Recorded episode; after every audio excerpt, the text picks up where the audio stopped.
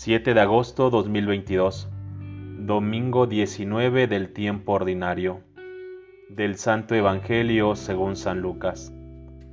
En aquel tiempo Jesús dijo a sus discípulos, No temas, rebañito mío, porque tu Padre ha tenido a bien darte el reino. Vendan sus bienes y den limosnas. Consíganse una bolsa que no se destruya y acumulen en el cielo un tesoro que no se acaba, allá donde no llega el ladrón ni carcome la polilla. Porque donde está su tesoro, ahí está su corazón. Estén listos, con la túnica puesta y las lámparas encendidas. Sean semejantes a los criados que están esperando a que su Señor regrese de la boda, para abrirle en cuanto llegue y toque. Dichosos aquellos a quienes su Señor, al llegar, encuentre en vela. Yo les aseguro que se recogerá la túnica, los hará sentar a la mesa y él mismo les servirá. Y si llega a medianoche o a la madrugada y los encuentra en vela, dichosos ellos. Fíjense en esto. Si un padre de familia supiera a qué hora va a venir el ladrón, estaría vigilando y no dejaría que se le metiera por un boquete en su casa pues también ustedes estén preparados, porque a la hora en que menos lo piensen vendrá el Hijo del Hombre. Entonces Pedro le preguntó a Jesús, ¿dices esta parábola solo por nosotros o por todos?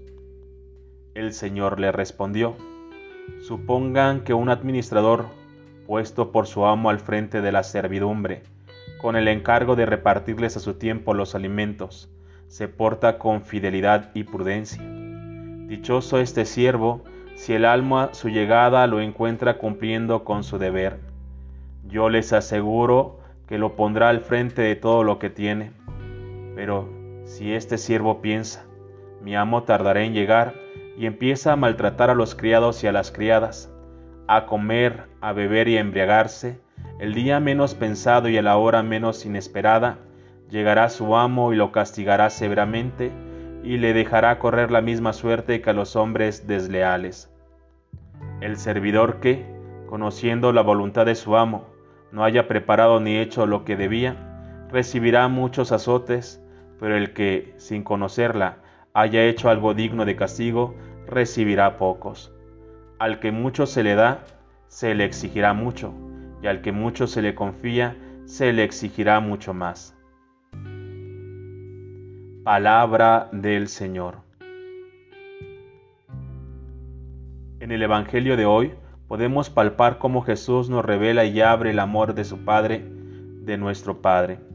En sus palabras podemos experimentar y encontrar lo que somos para Él, cómo nos mira y cuánto nos ama.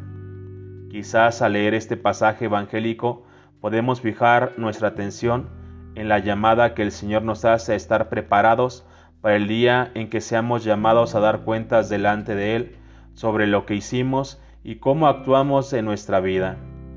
De ello puede nacer un deseo o actitud a vivir en constante espera y cuidado, pero posiblemente motivado por el miedo o el temor a ese día en el que el Señor vendrá.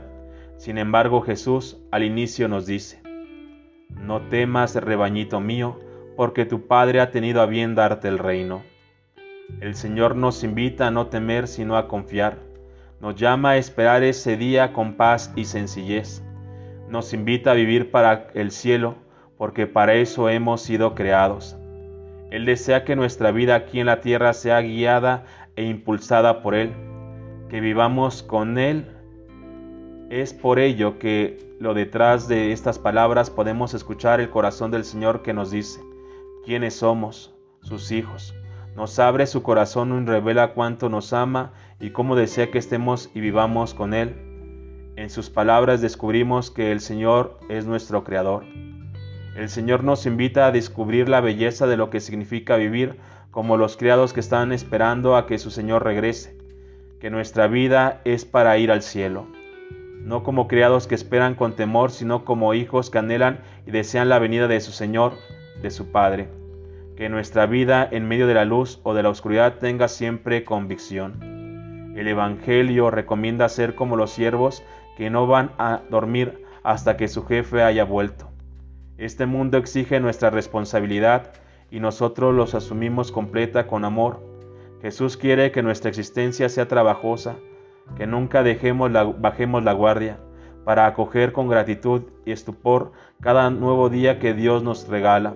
Cada mañana es una página en blanco que el cristiano comienza a escribir con obras de bien. Nosotros hemos sido y salvados por la redención de Jesús, pero ahora esperamos la plena manifestación de su señoría, cuando finalmente Dios sea todo en todos. Nada es más cierto que la fe de los cristianos que cita que el Señor cuando venga nos llevará a su reino. Y cuando llegue ese día nosotros los cristianos queremos ser como aquellos siervos que pasaron la noche con los lomos ceñidos y las lámparas encendidas. Es necesario estar listos para la salvación que llega listo para el encuentro.